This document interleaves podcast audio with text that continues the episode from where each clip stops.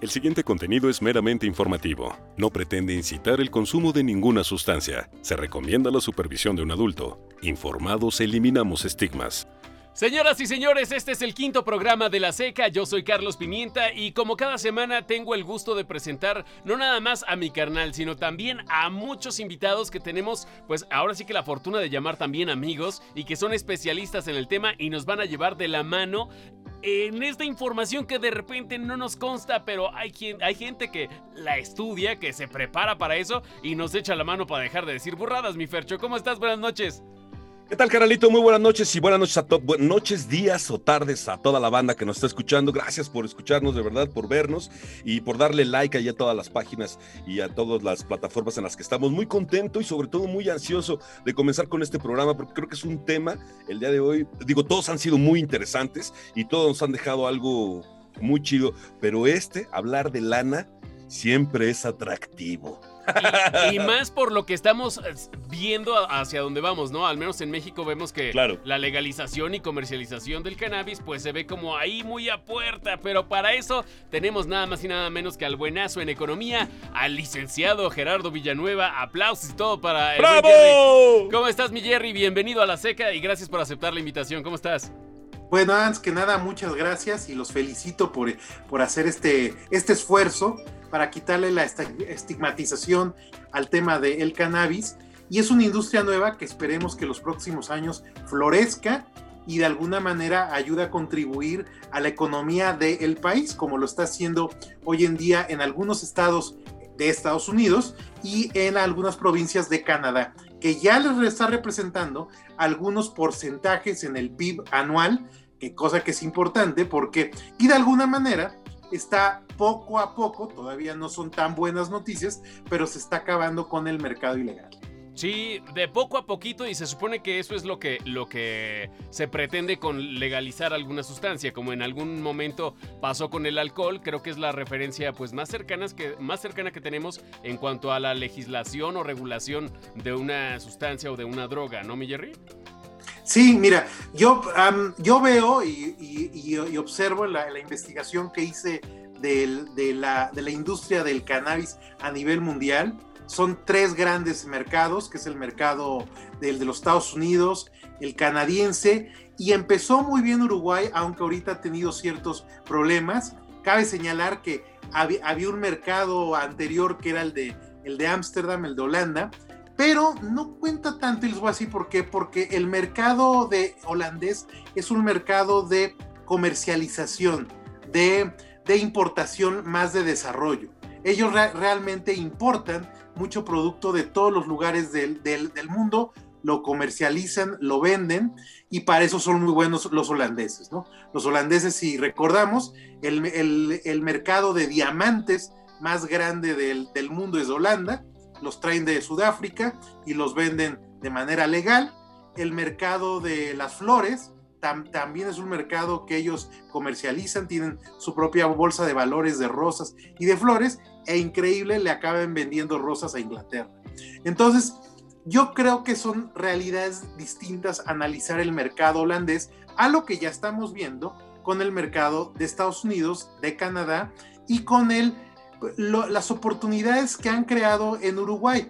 En Uruguay se ha, frenado un poquito, ahorita les voy a dar mis razones por qué se ha frenado. Colombia y México creo que están haciendo esfuerzos, falta mucho, falta inclusive no nada más este marco legal que tuvimos buenas noticias la, la, semana pasada en México, al menos algunas leyes ya se están aprobando, pero falta un mercado más claro en el tema de los negocios inclusive del tema de financiamientos.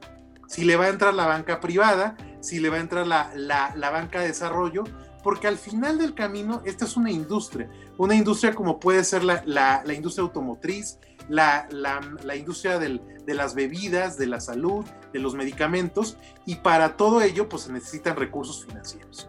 Oye, y una pregunta, Estamos hablando de un negocio, del negocio del cannabis, del negocio que creo que Canadá y Estados Unidos, eh, por hablar de América, lo han hecho bastante bien, ¿no?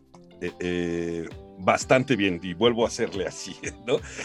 Estamos hablando de un negocio de cuánto, de cuánto dinero, que es ¿qué, es lo que se está moviendo ahorita financieramente con este business del cannabis?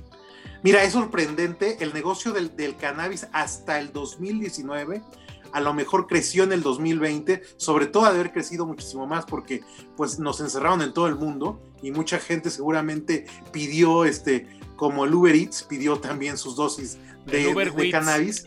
Y subió el consumo, ¿eh? Subió en esta cuarentena, bueno, en este encierro, subió el consumo de cannabis a nivel mundial durísimo, ¿eh? Oye, pero, pero acabo de tener el nombre perfecto. A lo mejor no tengo el capital para desarrollarlo, pero en vez de Uber Eats, sería Uber Wheats. Hay que hacerlo, hay que hacerlo.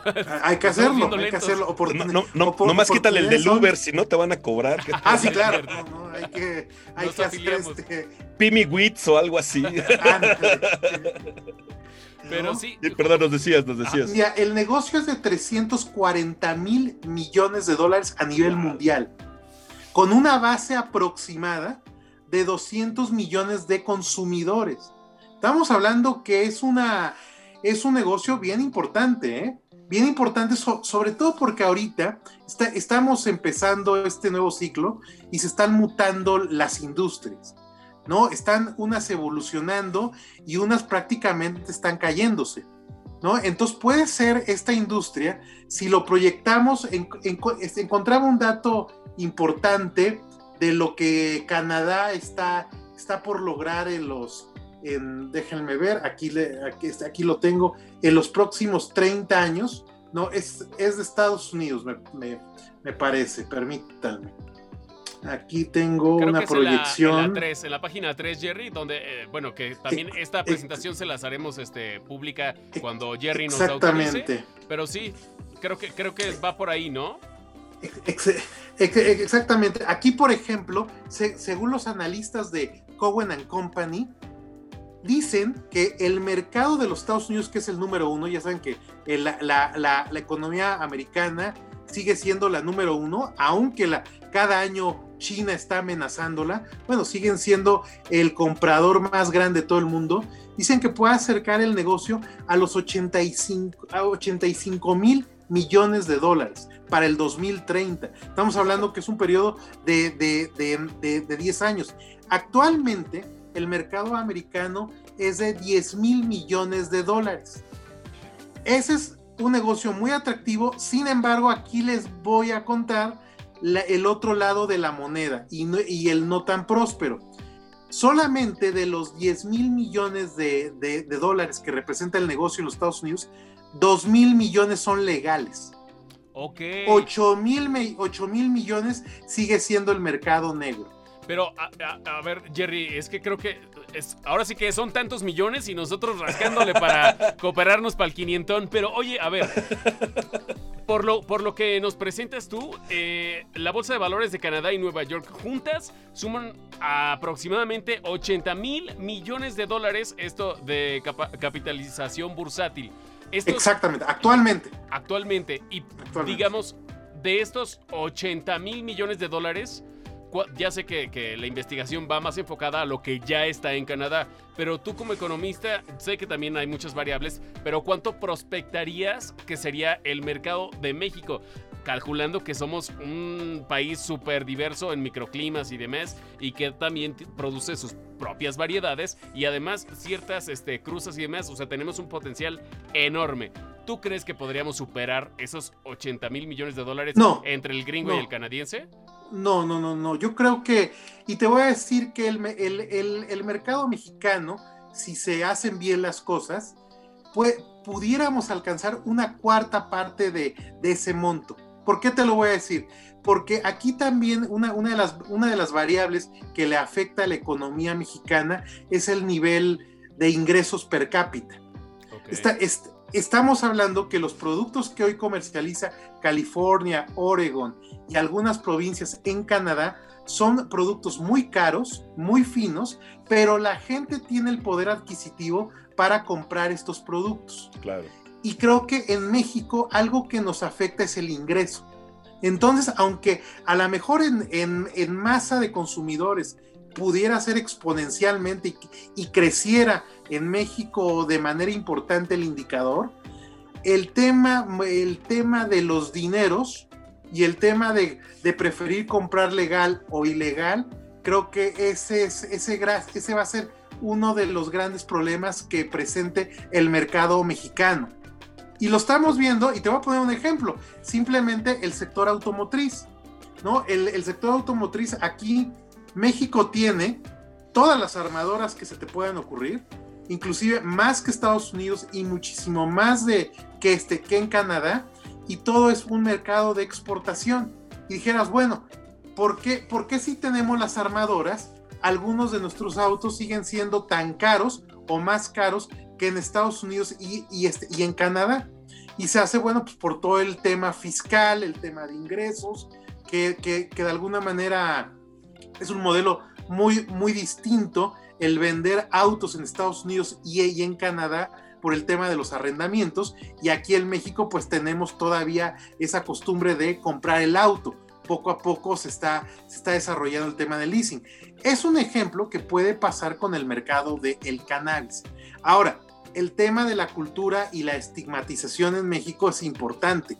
Yo, yo celebro este esfuerzo que están haciendo ustedes en este podcast de platicar un poco de todos los temas diversos, tanto medicinales, recreacionales y culturales, que, puede tener la semilla del cannabis, porque finalmente entre más mitos vayan cayendo de, de lo que es en contra del cannabis, pues el día de mañana pudiéramos verlo como hoy es el tabaco.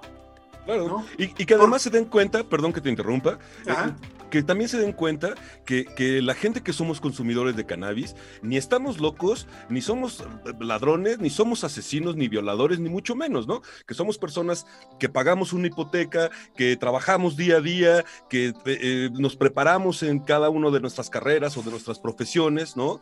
Y, que se quite ese estigma. Desafortunadamente en México todavía ese pedacito creo que va un poquito, un poquito para largo, ¿no? Y que pagamos impuestos, mi Fercho, que, eso también le conviene al tema económico. Y vaya, y vaya que pagamos impuestos, ¿no? Uf. Pero ahora yo te, yo, yo te haré una, una pregunta. Tuve la oportunidad hace, ay, no recuerdo, dos años, algo así, de ir a Las Vegas, ¿no?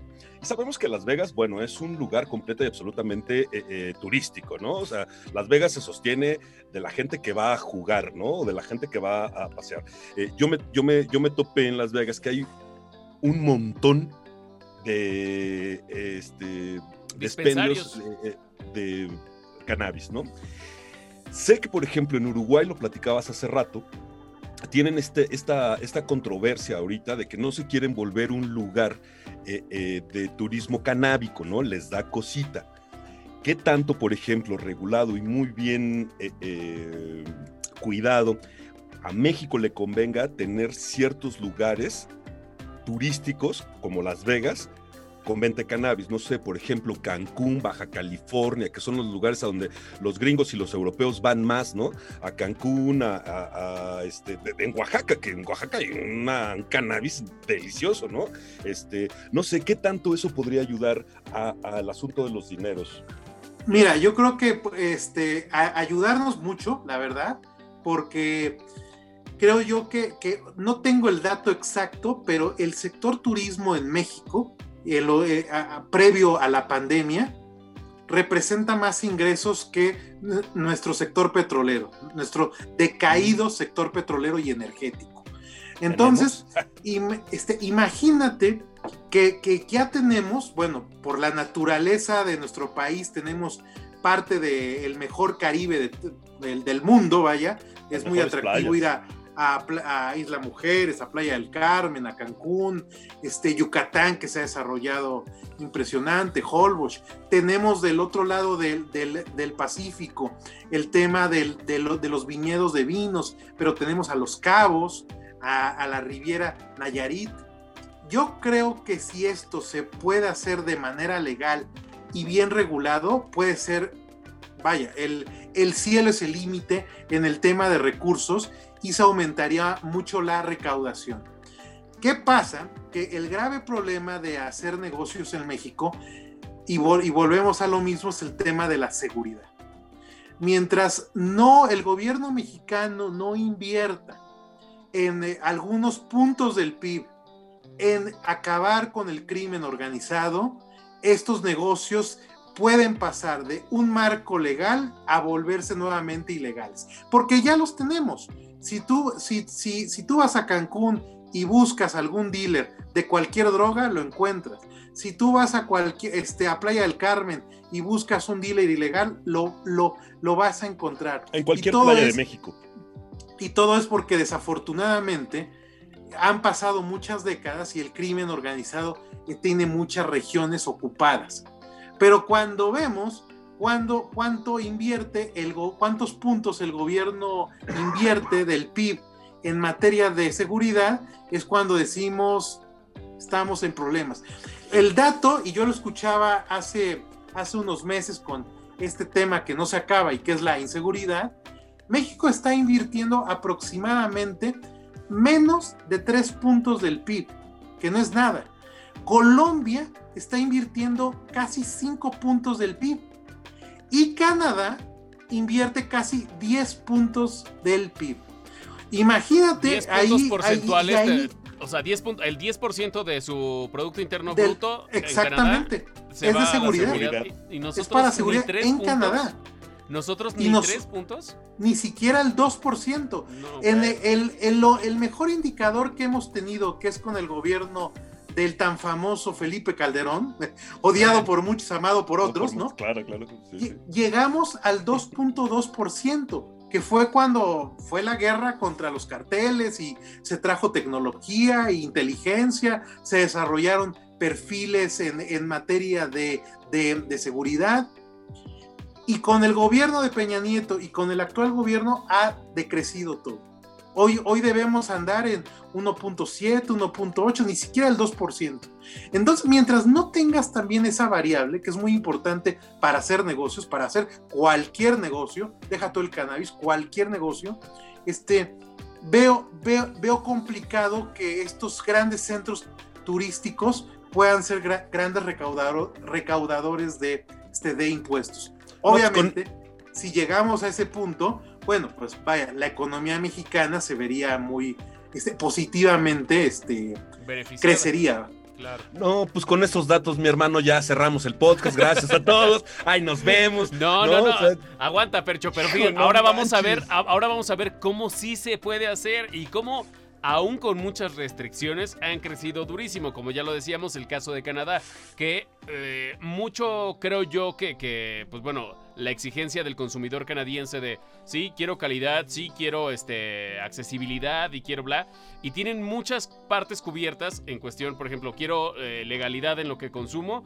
lo tienes, quiero variedad, sí, qui- quiero Seguridad, calidad, sí, quiero seguridad, sí, pero el problema es que el abasto pues es reducido por como nos cuentas Jerry, pues no se han soltado todos los permisos que ellos quieren, como no quieren que se les salga de las manos, creo yo, ¿no? Porque podríamos hablar justo de, de lo que nos mandas en la presentación sobre cómo se administran estos permisos para comercializar.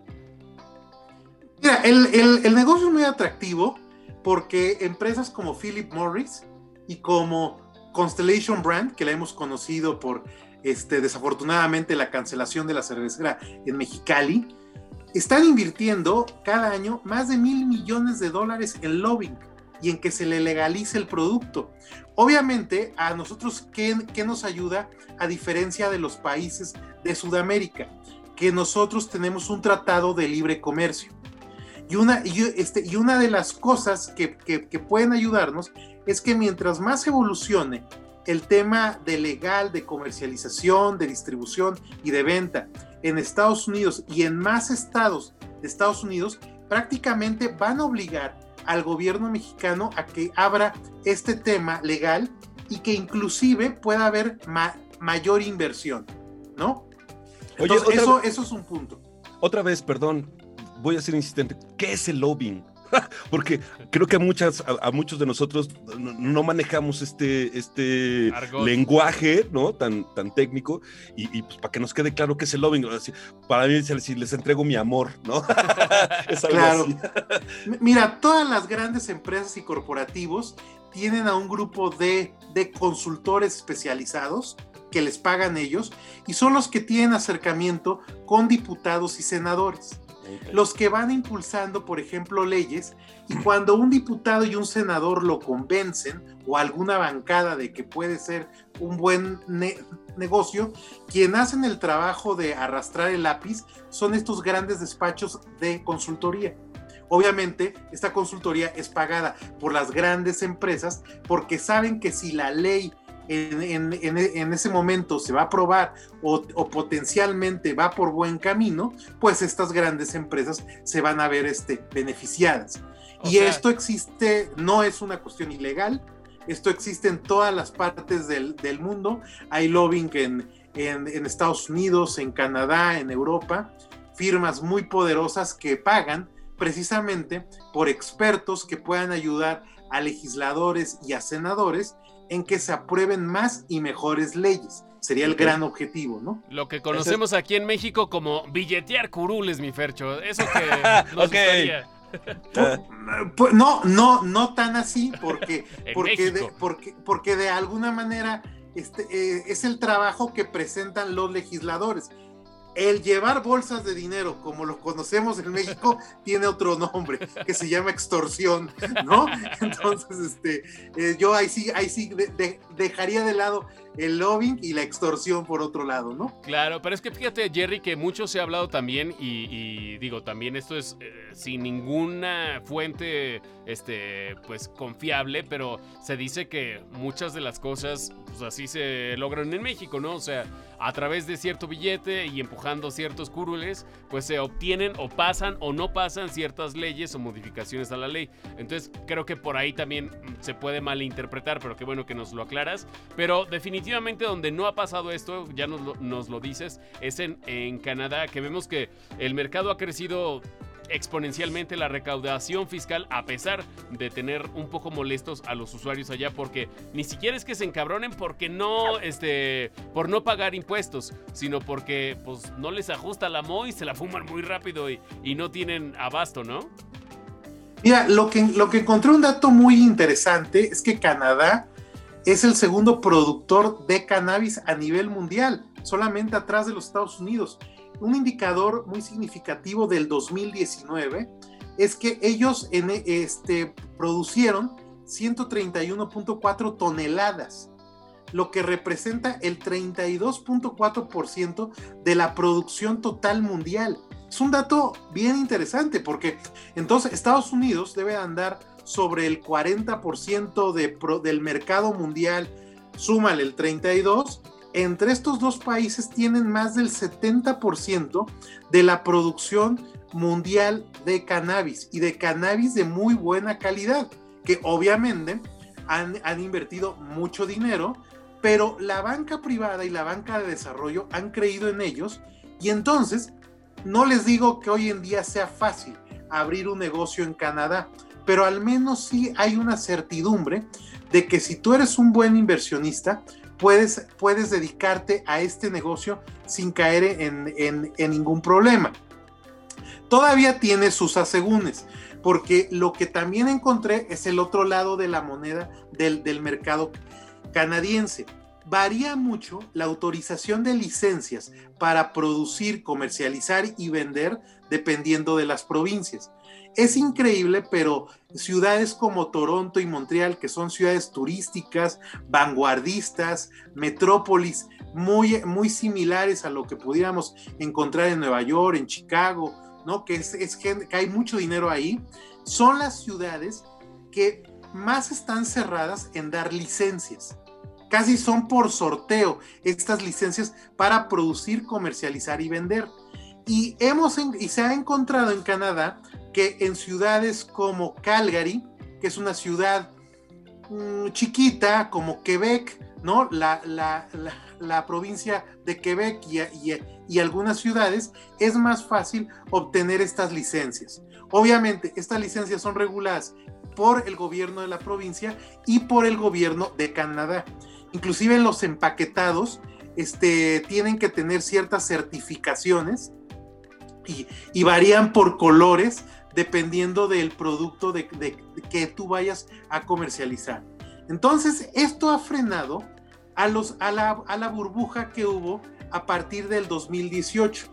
me, parece que el 17 de octubre de 2018, Canadá este, legalizó el uso recreativo del cannabis.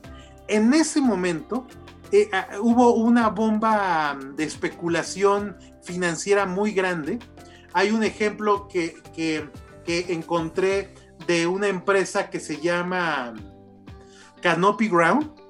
Es, es, una de las, de la, fue la primera compañía que ya cotizó este, a nivel bursátil, tanto en la bolsa de, valores canadiense como en Wall Street, una, una, empresa que en pocos meses o pocos días duplicó sus acciones a 52.3 dólares por acción, pero desafortunadamente por el tema de los permisos, porque no ha satisfacido toda la, toda la demanda de, de sus productos, ha regresado su acción a su precio inicial que fue de veintitantos dólares. Entonces, ahorita el grave problema que presenta la, inversión en, en Canadá es que aunque son el segundo productor más grande del mundo, tienen mucha demanda.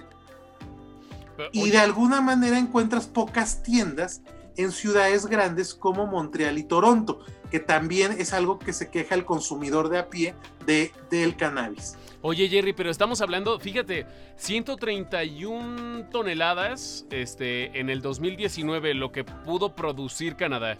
Y eso no le ajusta. Esto, dos cosas. Uno, no mames cómo fuma la banda. Y dos, y dos, esto abre una posibilidad muy grande para México en términos de exportación. Sabemos que el TEMEC tendrá sus aristas y demás, pero si ya lo tenemos y podemos nosotros también satisfacer la demanda en mercados eh, internacionales, para México es una, de verdad, una oportunidad de oro que sé, que nos, nos puede dar miedo o les puede dar miedo a los legisladores en turno, porque justo lo, que está haciendo Canadá, ¿no? O sea, sí te doy, pero a ver, hasta donde puedo regularte y hasta donde te puedo estar cachando, ¿no? O sea, como que no quieren que se les salga de las manos. Creo que lo mismo está pasando acá. Se están viendo muy limitadas las, los avances en ley, aunque han habido, pero están muy cortos, les falta mucho. De hecho, los, eh, la gente que está dedicada a, toda esta... Eh, ¿cómo se dice? Este, que están en pro de los derechos, activismo, exacto. Todos los que están dentro del activismo canábico dicen, son leyes que, pues nos guste o no, mejor que salgan, pero les falta legislar este, con base en derechos humanos. Les, va, les falta legislar con base en, pues, la garantía a un paciente que necesita algún medicamento o algún tratamiento canábico. A los productores nacionales, ¿no? Exacto, pero a lo que voy con todo esto es que sé que da miedo, pero 131 toneladas y no abasteces a Canadá, entonces es así, ¡hey! Acá tenemos el clima perfecto, obviamente tendría que ser, como ya lo, lo platicábamos en el episodio pasado, en condiciones muy controladas, pero tenemos el clima perfecto y, el suelo perfecto y vamos, en México echas un chicharo y a los meses ves que ya tienes una rama. Entonces, a lo que voy es, abre una posibilidad grandísima de hacer negocio con el extranjero ¿Qué tan probable lo ves y qué tanto meollo, qué tanta traba crees que le pongan de, por medio? Mira, yo creo que este está complicado que sea de corto plazo el ser productor y exportador. Sin embargo, lo que sí pudiera hacer México en el tema de la investigación es desarrollar recursos humanos, talento porque lo que estamos viendo, por ejemplo, en el caso de Uruguay, Uruguay que fue, ha sido pionero en la legalización, es que muchos científicos y mucha gente que se dedica a desarrollar cepas, hoy en día trabajan en Canadá y trabajan por unos sueldos muy grandes y de alguna manera es gente que está recibiendo oportunidades laborales. Puede ser que, este, que aquí en México varias universidades y pongo en la mesa la UNAM, el Politécnico o algunas universidades privadas que han desarrollado muchos avances, sobre todo en el tema médico, esos chavos puedan encontrar una buena, buena oferta este, laboral en Canadá, porque aparte Canadá es un país que si algo tienes que no tiene gente, ¿no? Entonces puedes irte sin ningún problema a vivir a Canadá y es oportunidades.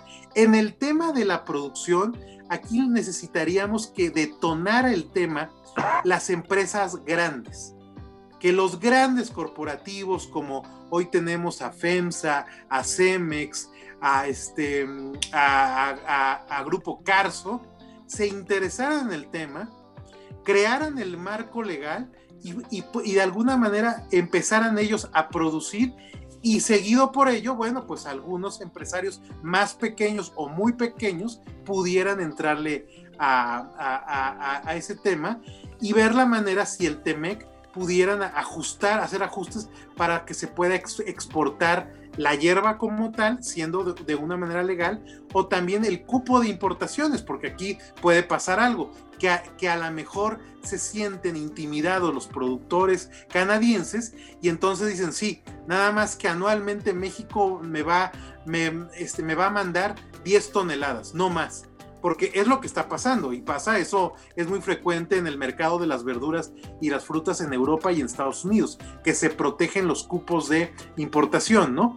Pero mira, si llegamos a ese punto de tener esos problemas, ya estamos del otro lado, porque quiere decir que ya tendríamos la infraestructura para producir de manera legal la, el, el, el cannabis. O sea, creo que sí es un tramo largo es un tramo en el que, en el que esto tiene que ir poco a poco, porque las oportunidades van a estar ahí. Es una industria nueva. Hay que, hay que enfocarnos nosotros y quitando cualquier estigma, estigma, estigma a que esto es una industria. Así empezó la, la, la, la industria de las bebidas alcohólicas. Así empezaron las farmacéuticas. Así empezó la industria automotriz, dando pasos.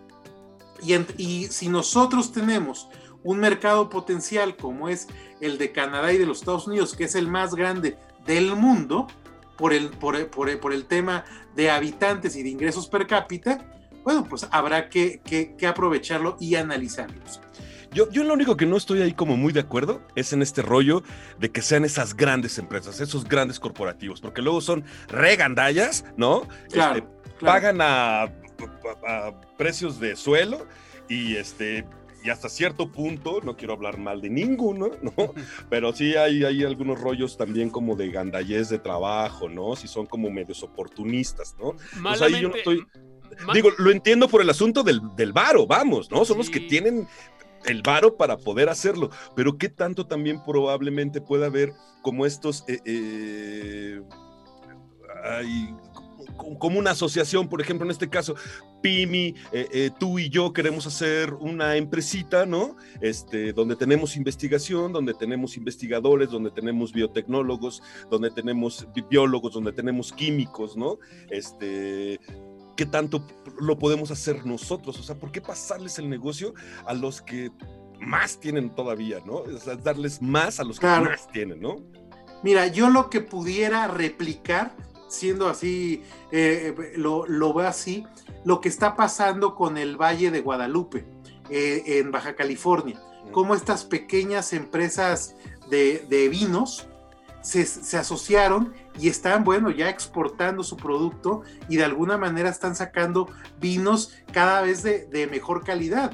No ya han ganado premios importantes, ¿eh? Exactamente, en los últimos, y aparte el vino mexicano a nivel mundial está de moda y es de los más cotizados. O sea, inclusive si, eh, este, si tú vas a un súper este, aquí en México, te cuesta más caro un vino de Baja California que un buen vino español. Yo creo que se pudiera adoptar un modelo de negocios, como dices tú, pequeño, controlado, sabiendo manejar bien todas las habilidades que uno puede proyectar y le puedes dar la vuelta a un corporativo grande, que obviamente el corporativo grande te, te va, te va a este, superar por, por la inversión, te va a superar por el lobbying político.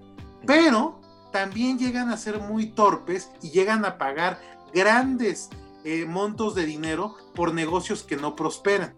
Entonces, sí, eh, aquí yo creo que la, lo, lo, lo, lo, interesante será para, los, para la gente pequeña, pyme, que se quiera desarrollar en, este tema es tener medios de financiamiento, tener eh, buenas líneas de financiamiento de la banca privada no hablo de la banca de desarrollo porque desafortunadamente en México tenemos 30 años donde no existe la, banca de desarrollo en, México.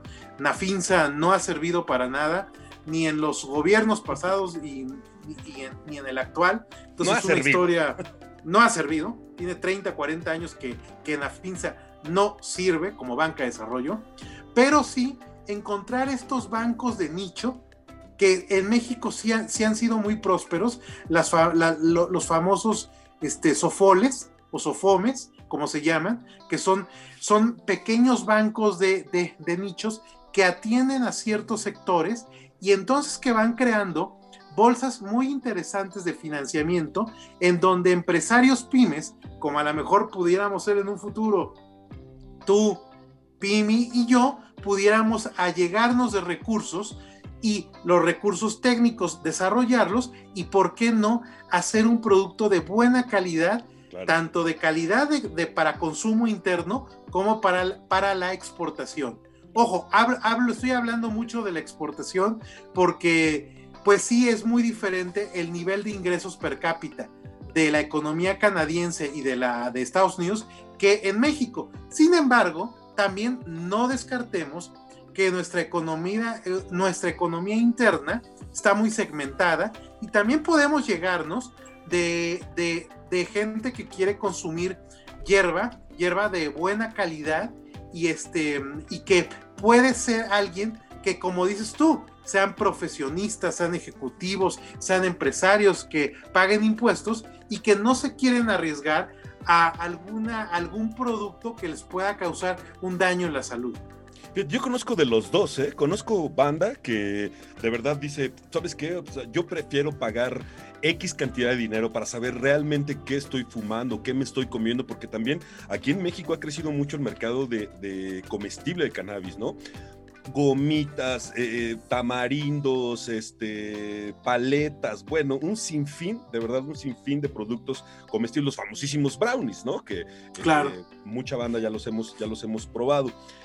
Pero, perdón, también hay, o sea, ahí está esta banda que también dice, ¿sabes qué? A mí no me importa pagar, no sé, voy a poner un precio, ¿eh? O sea, 100 pesos por un porro, pero sé que voy a, tener tal o cual calidad y que es de tal o cual cosa.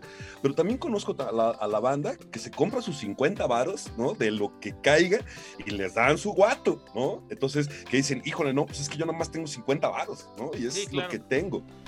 Podría ser un mercado de nicho, o sea, podría ser algo especializado para cierto target que sabemos que le gasta y que, pues sí, de cierta forma sería negocio. Pero mira, eso, no nada más es de México. Viendo el mercado de Canadá, regresando a Canadá y a Estados Unidos, pero me, he enfocado en, Canadá.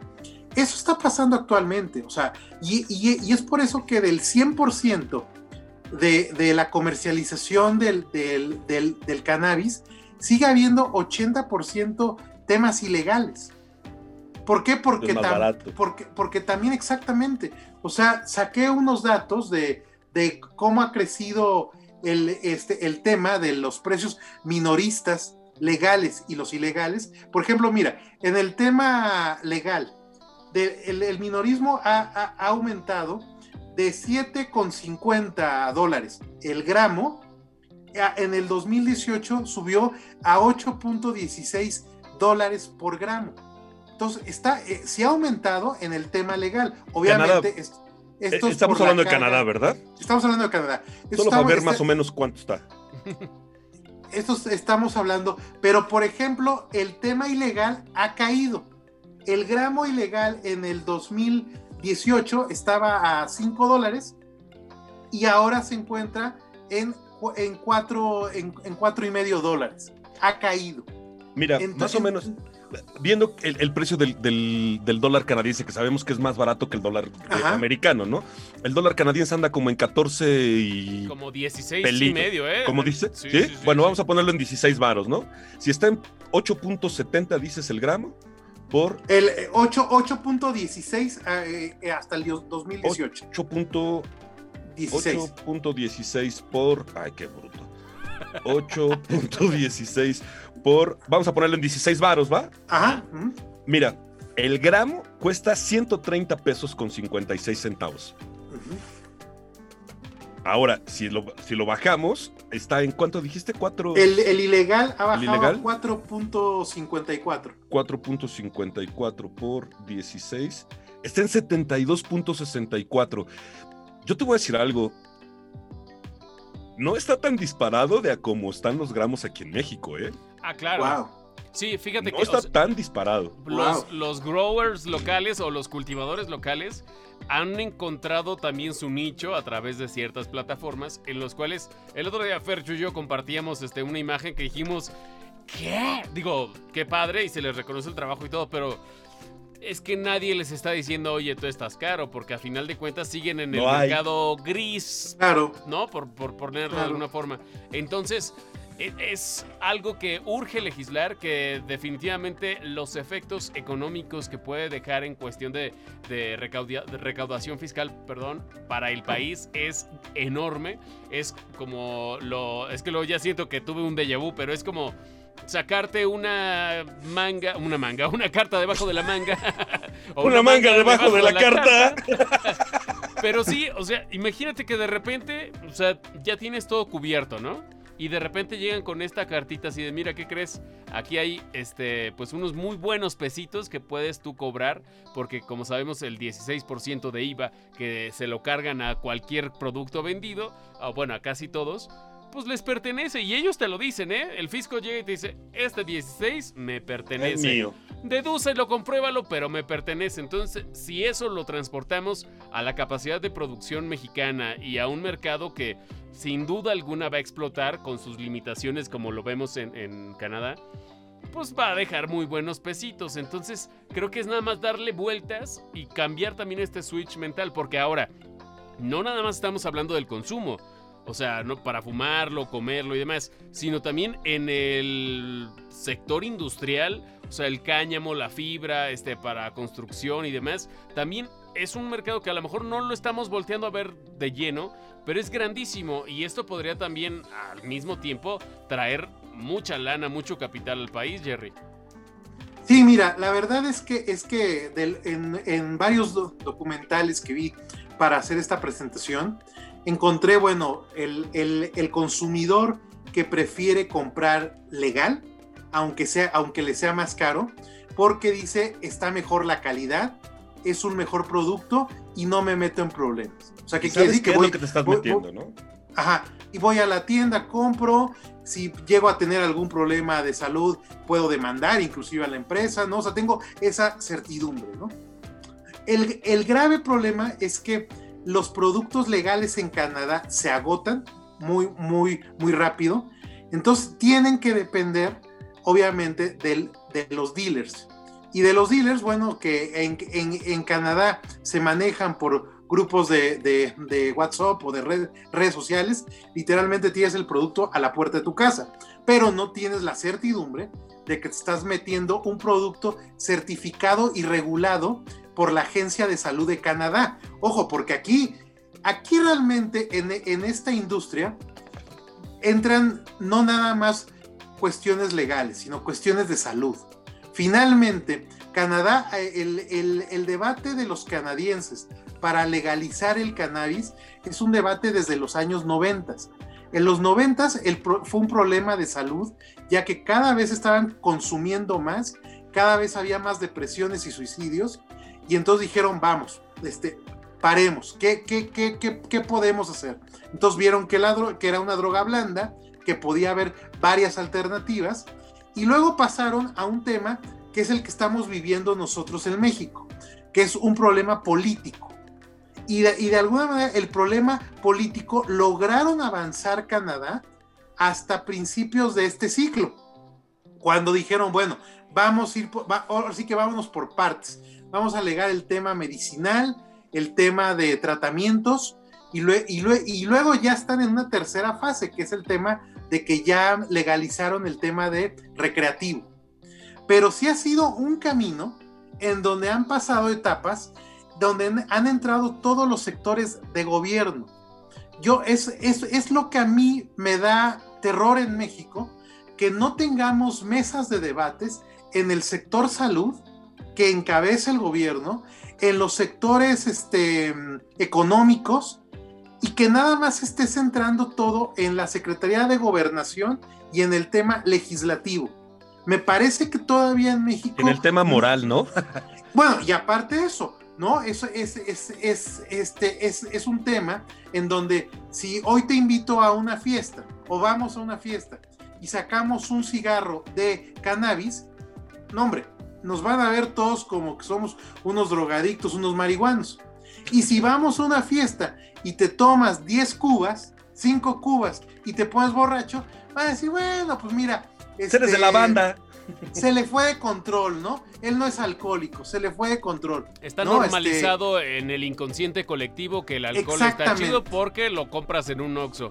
Pero si llegamos al punto en el que decimos, como bien este, hace eh, mención Fercho de somos este, profesionistas, somos gente normal, somos gente de bien, que desgraciadamente este, este modelo que se les viene a la cabeza o este prototipo de marihuano que, creen que les va a salir en el diccionario de la Rus, pues no es muy apegado a la realidad. Habrá mucha banda que sí tiene, ahora sí que todo el traje y tacuche de Pacheco, pero la verdad es que hay consumidores, exacto, o sea, hay consumidores de todos tipos y a todos niveles. El problema justo es como dices, hay un estigma muy clavado que poco a poco se está borrando y que poco a poco justo con proyectos como este, que digo, no, no es por colgarnos la medalla, sino porque hay mucha gente que lo lleva haciendo por décadas, décadas alzan la mano y dicen, es una plantita buena onda, hermano, y me ayuda para mis dolores, para problemas este, psiquiátricos, y las, ahora sí que las soluciones se las puedes dar tú como pretexto, pero ya eh, en materia de salud y como lo ha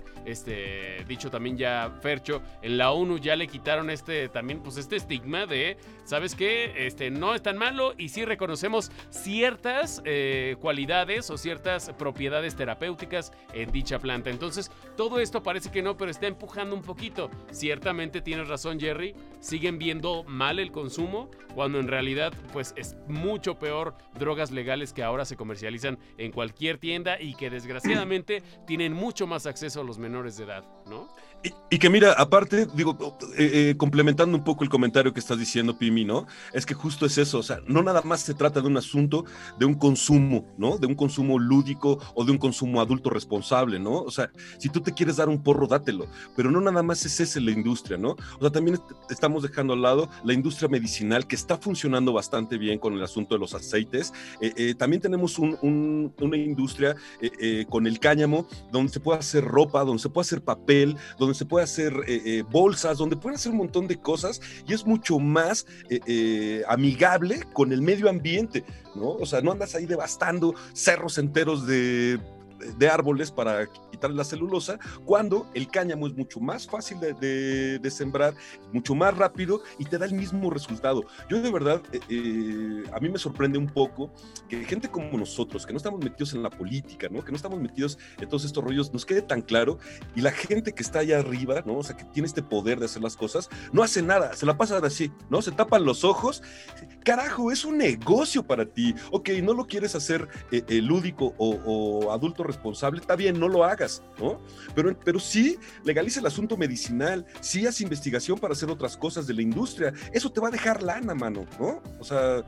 Mira, complementando lo que dices, el valor que tiene actualmente la industria del cannabis en Canadá es de 5.500 millones de dólares que ya representa el 0.3% del PIB nacional de Canadá. Entonces, imagínate cuánto es el 0.3% si lo llevamos a cargas fiscales y a temas de oportunidades de negocios y de empleos y de generación de, investigación. Ya es importante, ya es, importante. Ahora, sí, sí, sí hay este, cuestiones, por ejemplo, en el tema médico, eh, que, que, inclusive ha ayudado a enfermedades que todavía este, desafortunadamente padece la tercera edad, como el Alzheimer y como el Parkinson, que sí están ayudando estos medicamentos de, de cannabis. Entonces, eso, eso es un poco las oportunidades que hay, no nada más verlo como la parte mm, recreativa, sino también hay que llevar esta industria como en todas sus áreas, la parte medicinal, la parte de investigación, la parte de desarrollo, porque pueden ser que puedas generar eh, gente muy capaz, investigadores de, de, alta alcurnia, como los tiene el Politécnico. hemos visto, el Canal 11 cada rato saca desarrollos del nopal, como el nopal se han hecho medicamentos, se han hecho cremas, todas las variedades de, del maguey, ¿no? Tan, este, tan, tan, es así que ya tenemos una certificación de, de origen de, del tequila. El mezcal, ¿cómo, cómo, está evolucionando? ¿Por qué no llevarlo también del cannabis y desarrollar este tipo de, de, recursos humanos? Y obviamente que pueden ser oportunidades de, empleo y de negocios. Totalmente. Entonces, sí creo que, que, que, hay que hacer una gran, gran, este, poner en la balanza que no el negocio nada más es recreativo, es, un, es una industria que tiene, tiene muchas áreas, ¿no? A qué, este, a qué explotar, ¿no? y que ya Canadá la está desarrollando y que poco a poco también Estados Unidos está entrándole al tema, ¿no? Claro, sí, mucho potencial, eh, como decimos, no nada más medicinal y recreativo, sino también industrial y de verdad de un impacto ecológico muy, pero muy grande en temas este, benéficos pues para, para el planeta. Pero pues se Ahora, una de las grandes críticas que encontré por parte del consumidor canadiense es que el empacado de esta, del cannabis en los lugares legales es, es, de, es de botecitos de plástico. Que muchos de ellos no son reciclables. Entonces, de, entonces este, pedían los consumidores que digas, a ver, si, si se está poniendo tan duro el comercializar y el vender los, las provincias canadienses, también deberían de fomentar que los empaques de, de estas, este, de, de, estas cepas, de estas este, pomadas, de estas hierbas, ¿no? Este, puedan ser también en empaques ecológicos. Entonces, vamos a ver. O que lleves tu topper, ¿no? sí, Llegas tu topper y, a ver, creo, dos, por favor. Creo que ahí el tema es, sobre todo de seguridad, Jerry, deben de tener, hasta donde yo tengo entendido, ciertas normas para que no sea de fácil acceso para los niños. Deben de tener un par de sellos para que no cualquier niño lo pueda abrir y por error comer ah, o algún... Yo tengo un, botecito de esos. Y sí, es, es con tapa eh, eh, de seguridad, la tienes que oprimir y ¡puc! lo abres. Y de hecho, en la, en la etiqueta viene qué es, para qué es y todo este rollo. Sí, qué lástima que no, no lo saqué. Ahí lo tengo muy cerquita. Pero puedes hacer, por ejemplo, como está evolucionando la industria refresquera, mm. ¿no? De, de, plásticos más nobles. ¿no? que sí sean de, o sea, que sí se reciclen más fácil. Es lo que pide el, el consumidor legal de, en, en, Canadá, ¿no? Que, que de alguna manera pues vaya, es, es, es, un país pues, que también piensa en el tema ecológico y que sea una industria completa, ¿no? Claro. Sí, pues bueno, aquí en México nos la dan en bolsita de plástico. ¿no? y, a veces hasta eh, simulando ser una orden de tacos, ¿verdad, mi Fercho? Limoncito y todo. Pero bueno, señoras y señores, este, la verdad es que creo que este tema da para mucho más porque, pues bueno, el tema de economía, el dinero, los dineros nos gustan a todos. Entonces, hay mucho por hablar, mi Jerry. Te agradecemos la oportunidad de conectarte con nosotros. Este, y creo que ya parece despedida casi casi que escrita, pero es, es realidad. Los minutos son pocos para tanto y tanto que tenemos de que hablar y generalmente tenemos invitados de primer nivel como lo eres tú, mi Jerry. Entonces, a lo mejor en una segunda ocasión te estaremos dando lata a ver si tienes tiempo de, regalarnos también para seguir hablando sobre estos temas este, pues económicos que de verdad creo que beneficiarían demasiado a nuestra industria, a nuestra economía y en, en fin, muchos campos que se verían beneficiados con la legalización y ordenamiento ya del cannabis, Fercho, porque tú también ya te urge tener tu propio dispensario, ¿no? La verdad es que sí, la neta es que sí. Este, yo estoy investigando mucho acerca del autocultivo y todo este rollo, ¿no? Me interesa. Este, para el autoconsumo también.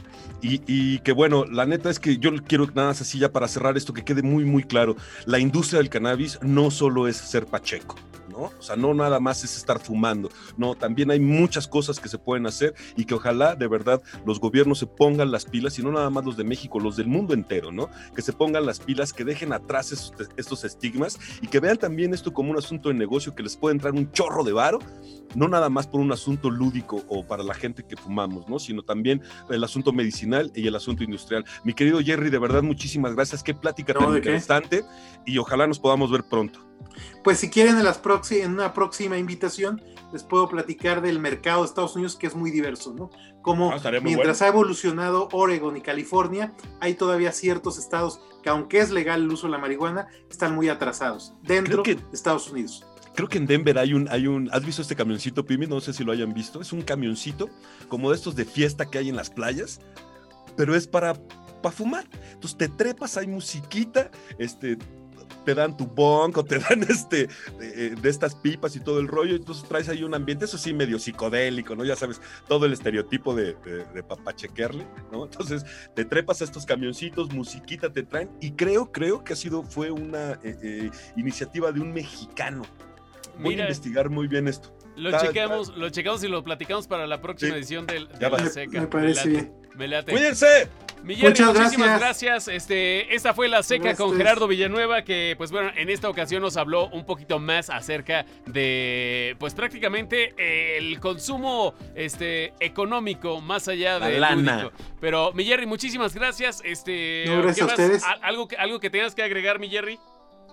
Bueno, si, si gustan publicar la, la presentación, está disponible para toda, toda la gente que nos haya escuchado o que nos haya visto, ¿no? Este, todos estos datos son sacados de, de varias investigaciones, artículos, algunas tesis universitarias, ¿no? Con, con- con respecto a esto.